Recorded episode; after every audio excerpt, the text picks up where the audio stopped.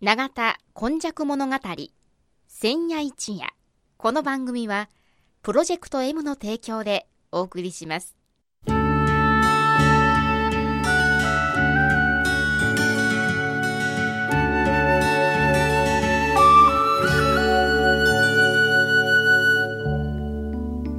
皆様こんにちは。今日もこの番組の時間がやってまいりました。司会進行はいつものように FMYY キムチ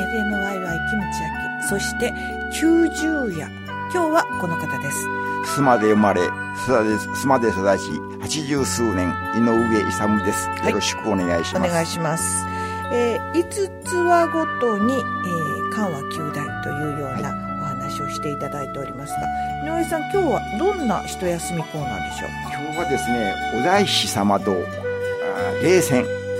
あの、弘法大師さんがですね、行くところに、あの必ずその湧き水があるというようなお話ですね。これほんまですか？はい、これもですね、まあ、しかしまああのあのまあ須磨にはですね、はい、ご存知のように須磨寺霊泉というのがありますね。はい、あります、ね、これがまた不思議なことに、はい、そのあの伝説はないんですね。須磨のあのその霊泉に関して。そうですか。でもあれはね、17日、1995年の1月17日からと。みんな並んでここでお水をいただきました。そうですね。これはもうあのあの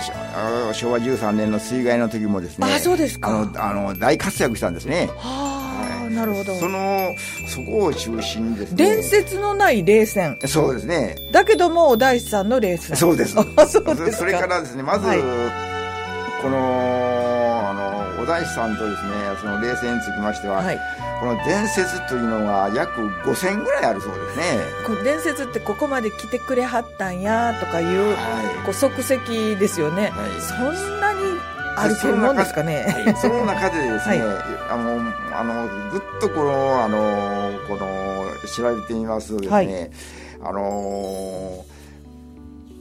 記録にあ記録の伝説にあるのはですね、ええ、空海弘法大師さんが25 25箇所、はい、それから行基というお坊さんがあいらっしゃいますね。発見しと東大寺大仏殿がありますね、はい、それが20箇所。一辺承認がですね、1箇所。はい。これがですね、あのー、この人物的のですね、あの、発見された記録に、伝説の中の記録は、あのー、この、明記されているところがありますね。じゃあ、ここには必ず行ってらっしゃるということですかあそうですね。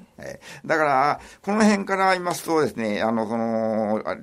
あの、弘法大師さん、お大師様はですね、やはり、その、水を、あの、庶民に与えたというような、主な伝説だろうと思いますね。これ、あの、昔から水がいかに大事かということですか？そういうことですね。それを表していると思いますね。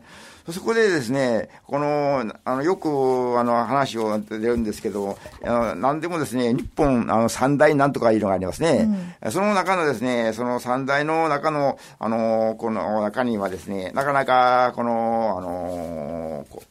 私もこれはあんまり知らなかったんですけど、日本三大霊泉というものが、はい、あの調べましたらありまして、はい、これは東国の三社、これは茨城県のあの伊豆市というその神社にですね、はい、湧き水がある。ええ、この湧き水は、あの、あの忍者のあの忍、これ、王と読むんだそうですね。あ。とは塩、三髄に朝、このお塩井戸。それから伊勢のあの三重県にはですね、あけぼのの井戸と。そして、あの、この京都の伏見にはですね、はい、あの、山城に直井というところがあって、直井の井戸、これが日本三大霊泉で、ここはですね、今、今なお、あの、こんこんとやはり湧いてるそうですね。それとやはりその、今回、須磨寺のその、冷戦にちょっと戻るんですが、はい、須磨寺の冷戦も、あの、最近はですね、大腸菌が、あの、発見されましてですね、生水で飲まないようにというて、掲示板が上がってますね。あ、そうですか。はい。それで、この、この冷戦はですね、あのこの須磨寺一帯がですね、うん、あの湧き水のあのお寺だったんですね。あの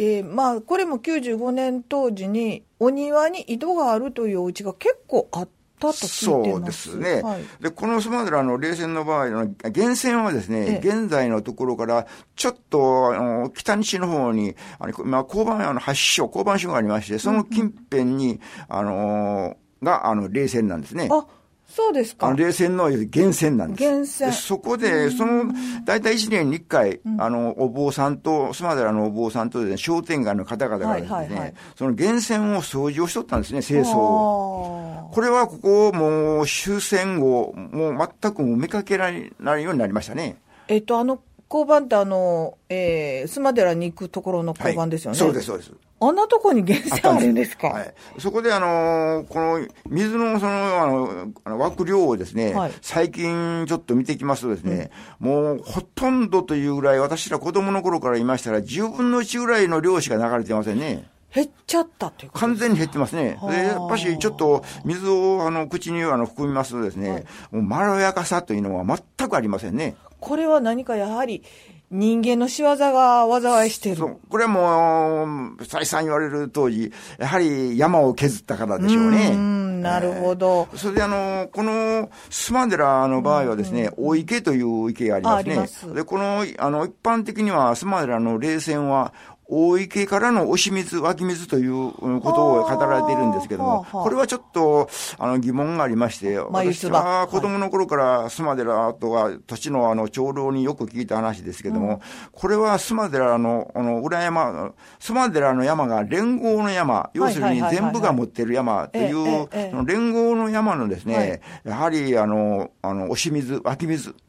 ということを聞いてますので、まあ、その方が正しいんじゃないかな。まあ、山からの、あの、雨が降って、いろいろな樹木の中を通って、そうですねそういうふうに考えると、先ほど井上さんが言われたように、もう開発に次ぐ開発。この開発がもうすべてに、あの、がかかっておりますね。なるほど。これもあのちょっと話が続くんですけども、はいやはり水だけと違って、風の向きも変わりましたね。あ、そうですか。はいこれもですね、あの、長年、この、島でこの、あの、この、この、生活をしておりますと、ええ皆さんは感じませんけどですね、はいあの、もう漁師の、もう私たちの、あの、同年配の方はほとんど亡くなりましたけども、はいやはり、この、そういう感じはしますね。なるほど。えー、六甲おろしと言われるようなものですけれども、そねの向きっていうのも確かにあったわけですね。か変わりますね。それからですね、あの、その何回も今言いましたように、須磨寺はほとんどが、その、この湧き水、特にあの、竜芸橋と、あの、さ仁王門の前に、あの、赤い橋があります。ご存知ですかねはいはいあそこに池があります。はいありますね昇格院の境内になるんですが、その池をですね、あの、は、あの、完全には湧き水でですね、はあそこもですね、水位が落ちまして、その昇格院の飲料水はですね、あの、昔はもう、あの、湧き水で、でちょっと金気がありますので、あの、その、ろ過するために、あの、その湧き水を一応、あの、ポンプでですね、あの、5メーターぐらいのところに上げまして、そして、あの、ろ過をして、それを飲料水で、あの、生活をしてたんですね。なるほど。だから、今でもですね、ちょっと長雨が続続きますと、昇格院の本堂のあの床もですね、やはり水がかなり上位、あの、水位が上がってきますね。で、あの、やはり、あの、須磨寺全体が、やはり、その、あのこの湧き水というようなことは、まあ、思いますね。はいはいはい。それでその、須磨の冷泉の場合ですね、あの、今もあるんですけど、3段、あの、水が出るところが一番上で、その次が、あの、野菜なんか洗うところ、あはいはい。その次が、あの、洗濯をするところ、はいはいはい。そういう関係で、その、あの近所の方々はですね、もうつい、あの、終戦まで、まだ昭和30年代ぐらいまではですね、近所の方々は、ほとんどそこで洗濯とかですね、洗い物をしてましたね。そして、あれ、あの、この、井戸端会議的なですね、あなるほど。会員で、あの、はい。おばちゃん連中がですね、えあの、よくその洗い物をしてましたね。でも、ある人に聞きますとですね、水道代がですね、ほとんど払わなかったというんですね、近所の方が。それぐらいに、その、スマ寺の冷泉がですね、近所の方々に恩恵を与えておりますね。そして、あのーあのこれもですね、もう、震災ぐらいまで前後でしたが、あの、喫茶店、コーヒー店、専門店の方々がですね、たくさん水を汲みに来とったんですけども、ね。はい。最近はもう全く見かけらはい。れないようになりましたね。だからそういう、このスマ寺につきましては、その、冷泉、湧き水というのはですね、非常にあった、あの、ありがたい恩恵を被って、あれ、これほどの頃はですね、スマ寺の境内でうんと遊びましたら、やはりあそこでですね、水をごくごくと飲んだというのは、やはり、あの、覚えておりますね。それからですね、次にあの、スマの中に、ね、あの、妙法寺というところがありまして、はい、ありますね。その妙法寺のところにね、工房の糸という、これも工房大師のですね、うん、あの、これはもう、非常に古い伝説が、まあ、ありまして、これは、あの、ここもですね、あの、最近、あの、改めて調べますとですね、あの、高速道路、そして、あの、この、あの、横尾団地とか、あの辺の団地の開発でですね、湧き水がどんよりと濁っておりますね。なんか本当に、はい、えー、便利追求の中でですね、人間ってなんてことしてるんでしょうね。ねそれで、まあ、今ネットで貼っておりますけども、ここも、あの、生水は飲まないでくださいと。必ず、あの、沸かしてから飲んでください。というふうな、あの、張り紙が貼っておりますね。で、ここの伝説はですね、この、須磨の、あの、伝説という、その、こういう、あの、はい、冊子あるんですけども、ええ、これは、あの、もう、あの、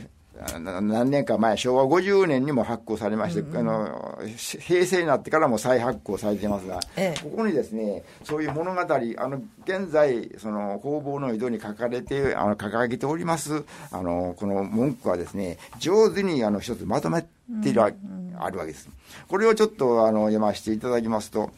今から1200年ほど前のある